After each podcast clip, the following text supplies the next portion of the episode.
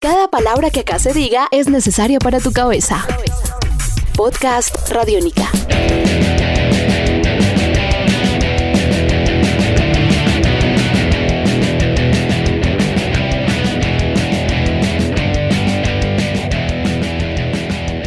Sean bienvenidos a Podcast Radiónica. Somos radio pública, somos radio cultural y estamos aquí para acompañarlos con historias en esta serie que es La cicatriz que deja el sonido.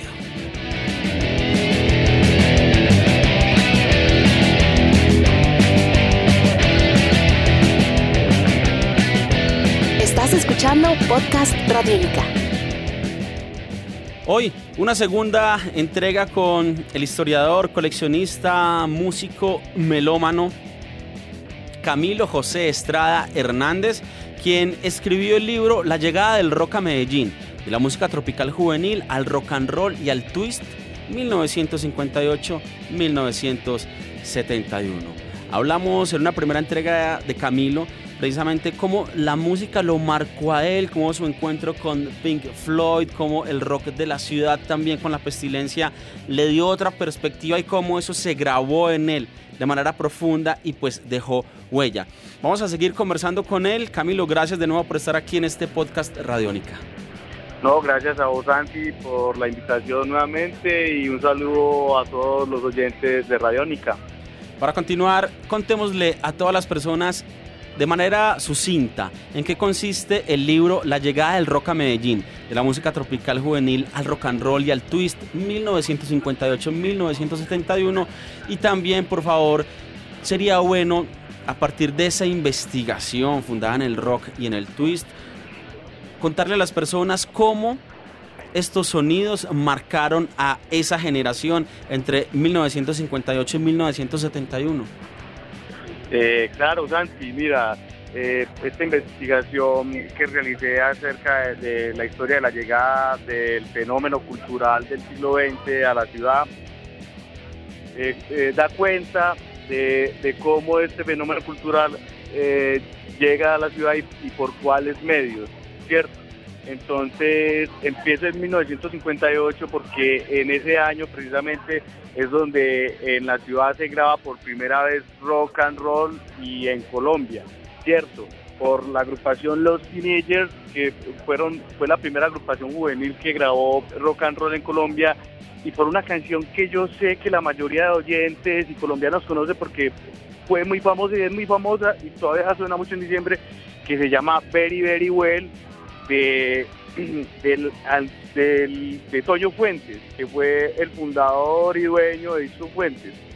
Estas dos canciones eh, fueron muy importantes para el desarrollo del rock en la ciudad y posteriormente del rock en Colombia. Entonces, por eso empieza en 1958.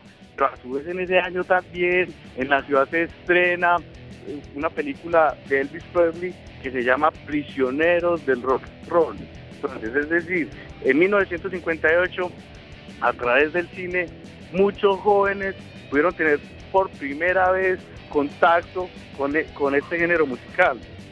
Entonces, en ese tiempo, eh, el rock llega a la ciudad eh, como una moda, porque eh, hay que decirlo así, ¿cierto? el rock era el fenómeno musical industrial en Norteamérica y así llega a nuestra ciudad para ese tiempo fue muy importante porque es que el rock fue el que identificó a, los jóvenes de nuestra ciudad y pues no solamente de nuestra ciudad, a los jóvenes del mundo. Ese es el sector social de la juventud el que acoge este ritmo musical y lo hace propio. ¿Por qué? Porque se identificaban, más que todos los adolescentes, no solamente con, con la música ¿cierto? que les producía que los estallaba y les producía cierto frenesí por el baile, sino por las letras. Porque es que las letras dan cuenta de, ese caos, de, de, la etapa de los adolescentes que apenas están explorando en el mundo, que se están identificando, que están en una búsqueda, ¿cierto?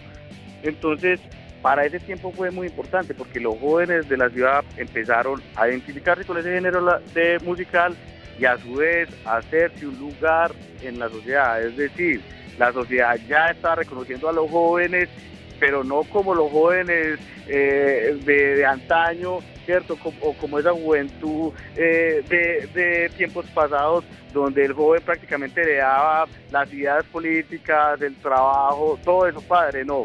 Ya en esta época los jóvenes empiezan a tomar decisiones, a decidir sobre su cuerpo, a decidir sobre sus gustos y en ese sentido la sociedad también empezó a reconocerlos. Pero fue, fue, fue un camino difícil porque usted sabe que en esta sociedad esta tan conservadora, eh, al rock en sus inicios lo, lo, vieron con muy malos ojos y lo vieron como un pervertor, como el género que iba a pervertir eh, los jóvenes de la ciudad.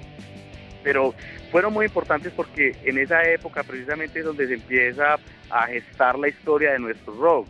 Es donde nuestro, los jóvenes de esa época empiezan a conformar sus primeras agrupaciones y empiezan a, difundir todo lo que eh, todo lo que conlleva eh, este género musical, que no es solamente una música, eh, cierto, que, tiene mucha fuerza en cuanto a la sonoridad, sino unas letras que identificaban a los adolescentes, los identificaban desde sus gustos de vestir, desde sus gustos eh, para relacionarte con las demás personas, para, para identificar eh, la Camilo, manera de... Dígame. Desde, desde esa perspectiva, digamos desde ese contexto tan amplio que usted nos ha dado y que nos ha compartido a partir precisamente de esa caracterización de la juventud, de ese momento histórico, de cómo a partir de ahí empiezan a definir unos gustos, a crear una identidad ¿Cuál es el rasgo, digamos, que usted podría sintetizar fue fundamental en la huella que dejó la música para aquella generación? Pues para mí lo, fundamental es que eh, los jóvenes eh, toman posesión sobre su cuerpo y, su, y sobre su forma de concebir este mundo. Es decir, si los papás de esos jóvenes de esa época eh, eh, era gente que era muy creyente, por decirlo en la religión católica, era muy conservadora en, cuanto a sus relaciones personales, sus relaciones sexuales. Estos jóvenes iban a tomar otras posturas y se iban a liberar de todas esas ataduras tradicionales que le generaba la sociedad a través de la iglesia y a través de la educación. Iba, y, entonces empezaron a... Hay una ruptura entonces ahí la ruptura es, es, de pensamiento, Santi, es de pensamiento, porque es que los jóvenes ya no quieren seguir, como yo te decía anteriormente, el camino o los pensamientos de sus padres, ¿cierto? Ellos querían romper y por eso el rock también es, una ruptura generacional en ese tiempo, porque no es que ellos se quisieran ir en contra de sus papás, en cierto sentido, sino que ellos ya no querían tomar sus mismas posturas, se querían vestir diferente, querían ir a la universidad, querían leer cosas totalmente diferentes, querían escuchar música totalmente diferente a la que ellos escucharon. Entonces hay una ruptura, hay una ruptura de pensamiento y de forma de actuar. Camilo, quizás una frase de una canción que represente cómo la música marcó a la juventud de aquella época.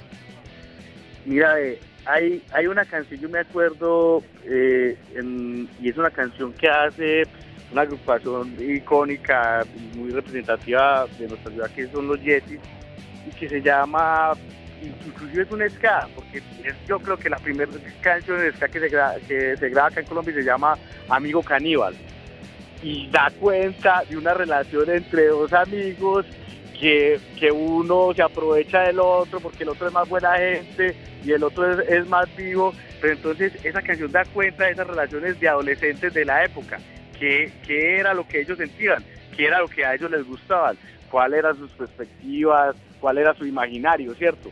Pues, ah, para mí esa canción fue muy importante y, esa canción creo que la grabaron en el 65, en el 66 si no estoy mal.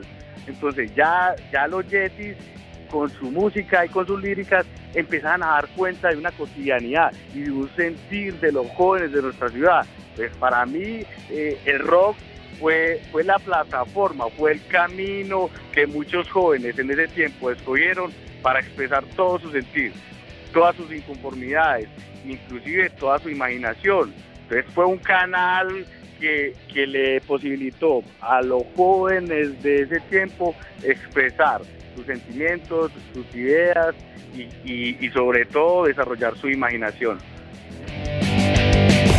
Un nuevo universo sonoro por recorrer. Podcast Radiónica.